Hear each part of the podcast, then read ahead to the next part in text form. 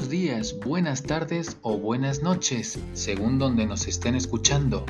Mi nombre es Javier Taboada de Zúñiga y estáis escuchando Idiomas B2B, un podcast donde os hablaremos de temas relacionados con los idiomas dentro del mundo de los negocios, por ejemplo, cómo y cuándo intervenir en una reunión de negocios a nivel nacional e internacional algunos consejos sobre el tipo de empresario con el que vais a hacer negocios en el extranjero, algunos proverbios y o refranes populares del mundo y muchos temas más.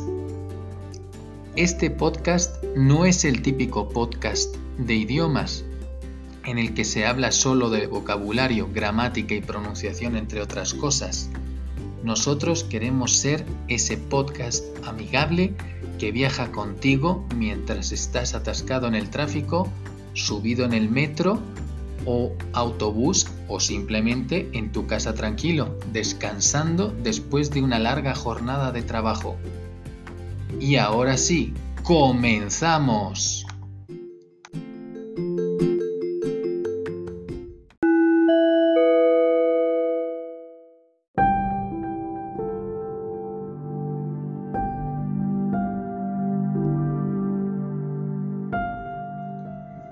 En el podcast de hoy hablaremos de los miedos de enfrentarse a lo desconocido y en la otra parte del programa os dejamos con una frase motivacional en italiano.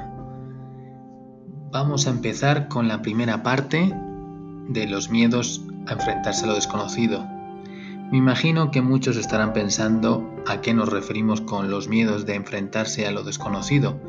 La verdad es que no voy a contarles ninguna historia de terror o suspense al contrario, les voy a relatar de un modo muy genérico la complejidad de enfrentarse al despido de un empleo y tener que buscar uno nuevo, el cual muchas veces nos llega, no nos llega, eh, en este caso, el que esperamos, ¿no?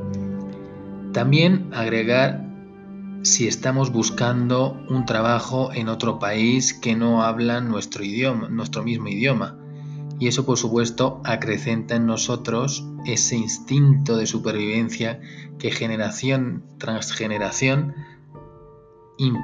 se ha implementado en nosotros y es parte de nuestro ADN.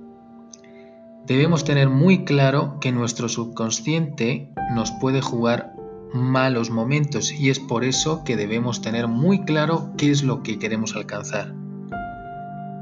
Si uno se lo propone, con entusiasmo y pone toda su buena energía en querer obtener ese objetivo, estará cada vez más cerca del resultado.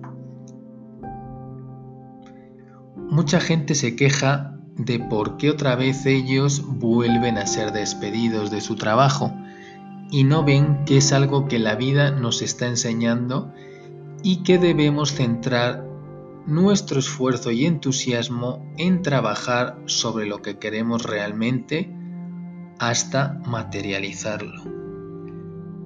La persona que busca siempre el mismo tipo de trabajo, poco gratificante, poco agradecido, como cada uno lo quiera ver, no quiere aspirar a nuevas cosas y se estanca.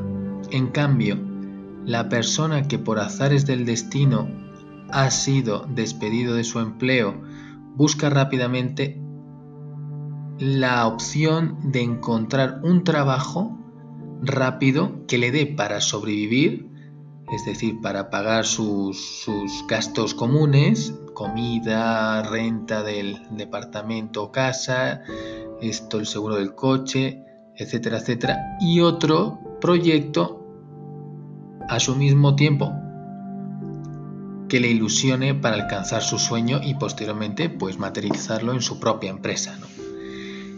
En el caso del extranjero, eh, muchas veces la, persona viaja con lo que tiene para obtener una vida mejor y sus ganas son enormes a la hora de buscar dónde colocarse, desde mesero, desde DJ, desde bartender, etcétera, etcétera.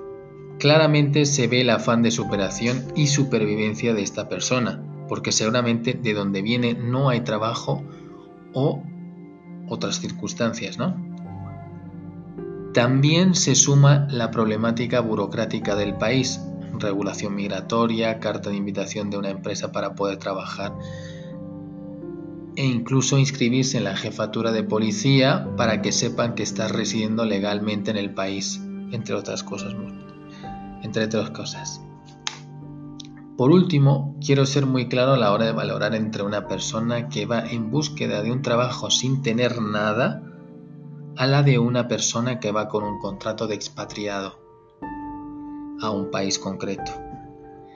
Al expatriado prácticamente en su totalidad le dan todo, casa o, departamento, coche, un buen sueldo, seguro médico, abogado migratorio, etcétera, etcétera. En cambio, el migrante debe buscarse la vida para obtener todo eso con mucho trabajo.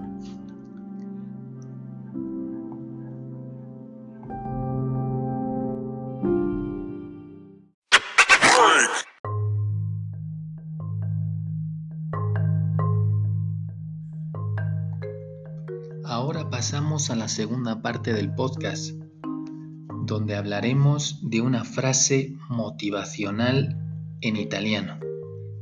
Y dice así, le scelte si fanno in pochi secondi e si scontano per il tempo restante. Esta es una cita de Paolo Giordano, que es un escritor italiano ganador del premio Strega en el 2008 por su primera novela La soledad de los números primos. La frase significa las elecciones se dan en segundos y se descuentan por el tiempo restante. ¿Qué nos quiere decir esta frase? A mi juicio personal, nos quiere dar a entender el autor que el tiempo es efímero y no debemos perder ni un momento en nuestras decisiones, si no, se nos va el tren.